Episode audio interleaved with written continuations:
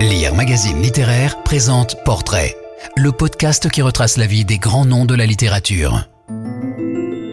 Épisode 27 Alexandre Dumas, vie d'un monstre sacré révolté. Son incroyable talent, ses écrits innombrables, son immense popularité et ses projets d'envergure, tout chez Alexandre Dumas montre combien il fut un insatiable homme d'exception. Sur l'enfance d'Alexandre, l'ombre du père plane d'emblée, une légende dont son fils ne pourra que rêver et se nourrir. Dumas est le patronyme que le général créole Thomas Alexandre David de la Pailletterie, romanesque parangon de vigueur et de bravoure, s'est choisi en s'engageant dans le régiment des Dragons de la Reine. Il ira se battre jusqu'en Égypte. Marie-Louise, son épouse, bientôt veuve, est la fille de Claude Labouret, qui tient l'auberge L'Écu de France, à Villers-Cotterêts, dans l'Aisne. Au physique, Alexandre, né le 24 juillet 1802, est un bel enfant blond. Plus tard, il brunira et verra ses cheveux crépelés, s'attirant tout au long de sa vie moqueries et vexations. En 1806, quand son père meurt, il n'a pas 4 ans. Dévasté, sans ressources, sa mère revient vivre chez ses parents qui prennent en charge l'éducation du garçon. Confié à l'école, aux bons soins de l'abbé Grégoire, Alexandre ne révèle aucun don particulier, mais découvre la Bible, Robinson Crusoe, les contes des mille et une nuits. En août 1816, il entre en qualité de saute-ruisseau au service de Maître Ménesson, notaire proche de la famille.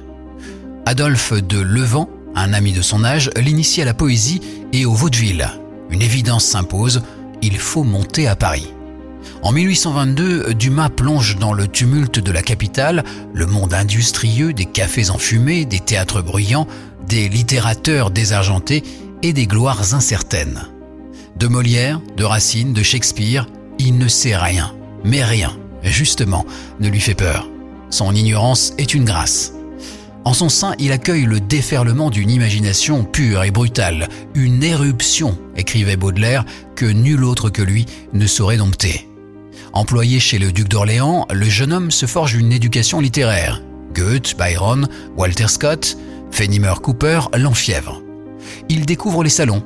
C'est un poète facile et brillant qui se croit romantique et qui ne l'est pas. Il dit et ne lit jamais. Sa mémoire est prodigieuse, révèle un observateur. Femme, amis, littérature, il embrasse le monde avec la candide voracité d'un ogre et multiplie les conquêtes. On lui prête une trentaine de liaisons.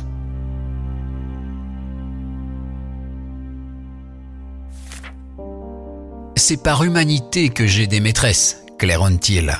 Si je n'en avais qu'une, elle serait morte avant huit jours. Seule une certaine Ida Ferrier, jeune fille rêveuse et sentimentale à en croire un chroniqueur, toujours vêtue de blanc, deviendra son épouse. En 1824, un fils naît, Alexandre, fruit d'une idylle avec sa voisine de palier. En 1831, une autre lui donne une fille, Marie-Alexandrine. Il reconnaîtra les deux, mais des passions plus prosaïques l'occupent le 10 février 1829, on donne à la Comédie Française la première représentation d'Henri III et sa cour, une pièce de son cru, acceptée l'année précédente. Un scandale en prose, clame-t-on. Le public est ravi. Sur ces entrefaites, la révolution de 1830 éclate. Dumas se rêve héros, révolutionnaire, mais déchante rapidement. Le peuple est habilement écarté afin de laisser place à la curée bourgeoise. En 1832, après l'épidémie de choléra et la sanglante insurrection accompagnant les funérailles du général Lamarck, Dumas part en Suisse, rencontre Chateaubriand, pousse jusqu'à l'Italie du Nord. Ces impressions de voyage, publiées deux ans plus tard, marquent le début d'une longue série de reportages. Nommé chevalier de la Légion d'honneur, il connaît, au théâtre, plusieurs échecs retentissants et décide de prendre du recul. Devenu critique dramatique à la presse, un nouveau quotidien fondé par Émile de Girardin en juin 1836, il publie Le Capitaine Paul en feuilleton dans la revue Le Siècle. En décembre 1838, Gérard de Nerval lui présente Auguste Maquet, jeune professeur d'histoire, qui l'aide à écrire ses premiers romans. Le canevas est élaboré en commun, Dumas apporte ses personnages, ses dialogues, ses fantaisies, son énergie inépuisable.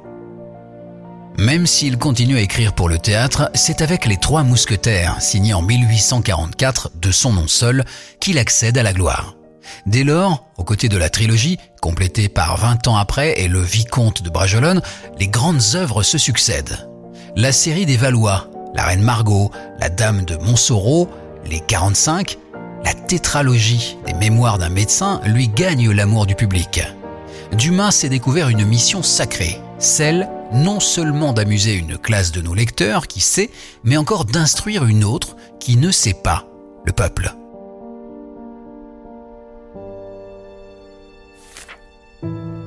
Jouissant d'une popularité hors norme, écrivant trois livres en même temps, entrecroisant les intrigues et les époques, il enchante son public et subit le mépris dédaigneux des critiques.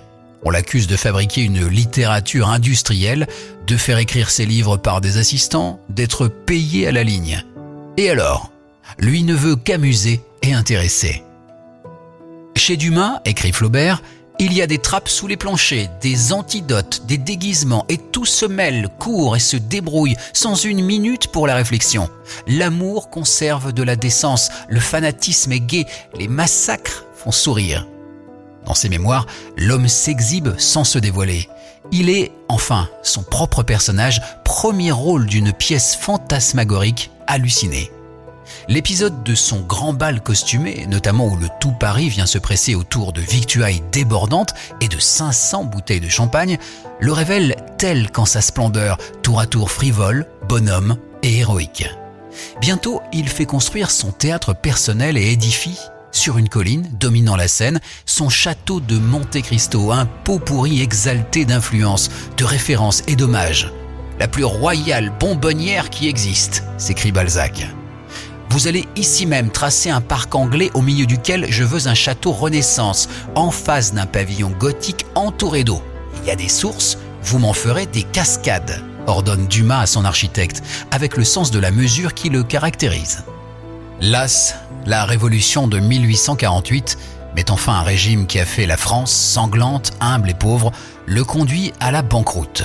Il n'écrit plus, se pique de politique, échoue chroniquement, ceux qui le lisent rechignent à les lire. Lamartine participe au gouvernement provisoire. Hugo est sous son député. Et lui, il gesticule, collabore à moult publications politiques, fonde son propre journal, Le Moi. Mais tout va de mal en pis. La crise des théâtres et de la librairie grignote ses revenus. Ida Ferrier lui demande une pension. Auguste Maquet l'attaque en justice pour compte en retard. Le château des merveilles est vendu le théâtre historique doit fermer ses portes.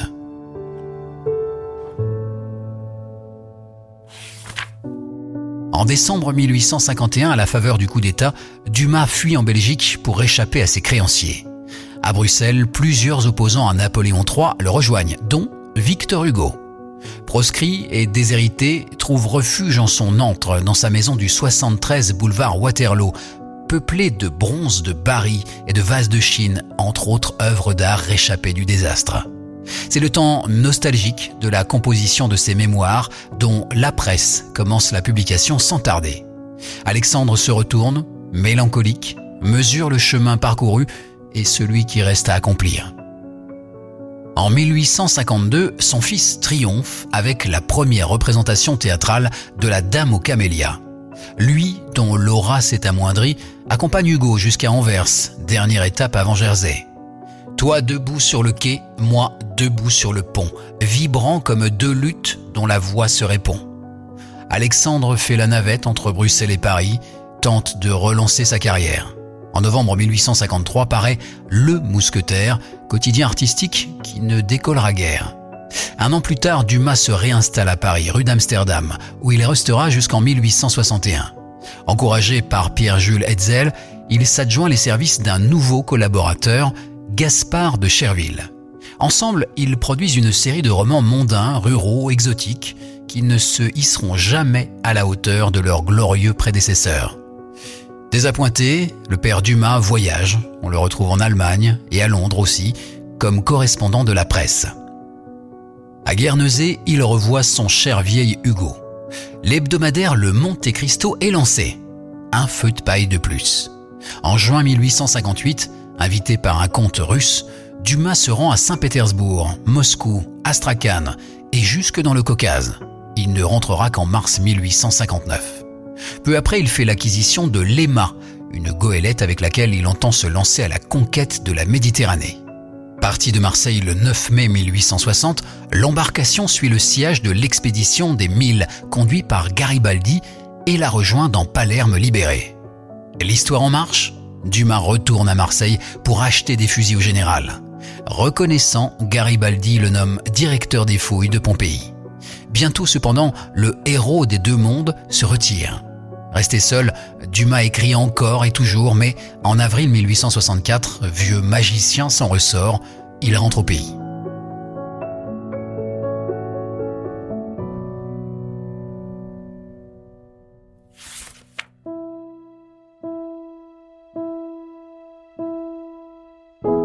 Ses entreprises journalistiques, Le Mousquetaire 2, D'Artagnan, échouent les unes après les autres.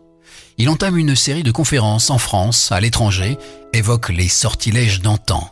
En 1867, plus bedonnant que jamais, il se fait photographier avec sa maîtresse Ada Isaac Menken. L'Académie française en prend ombrage, qui lui ferme ses portes. Catherine Labbé, la mère de son fils, s'éteint en 1868. L'année suivante, en Bretagne, Dumas est au travail. Il n'est pas rassasié. J'ai, de par le monde, trois ou quatre grands cuisiniers de mes amis que je ménage pour collaborer dans un grand ouvrage sur la cuisine, lequel ouvrage sera l'oreiller de ma vieillesse? Si, sur un plan culinaire, son dictionnaire de cuisine accuse force lacune, son style alerte, sa verve extravagante, une fois de plus, captive.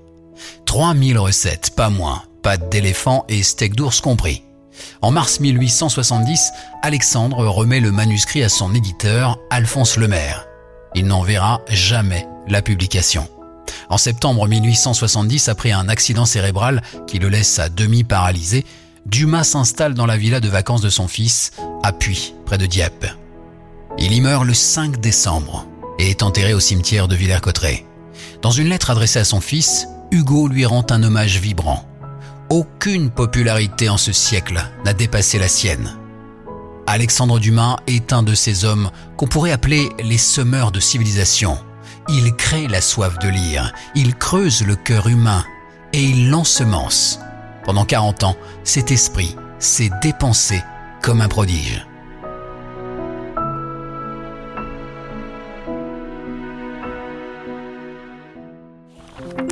Alexandre Dumas et tous les grands auteurs sont sur lire.fr.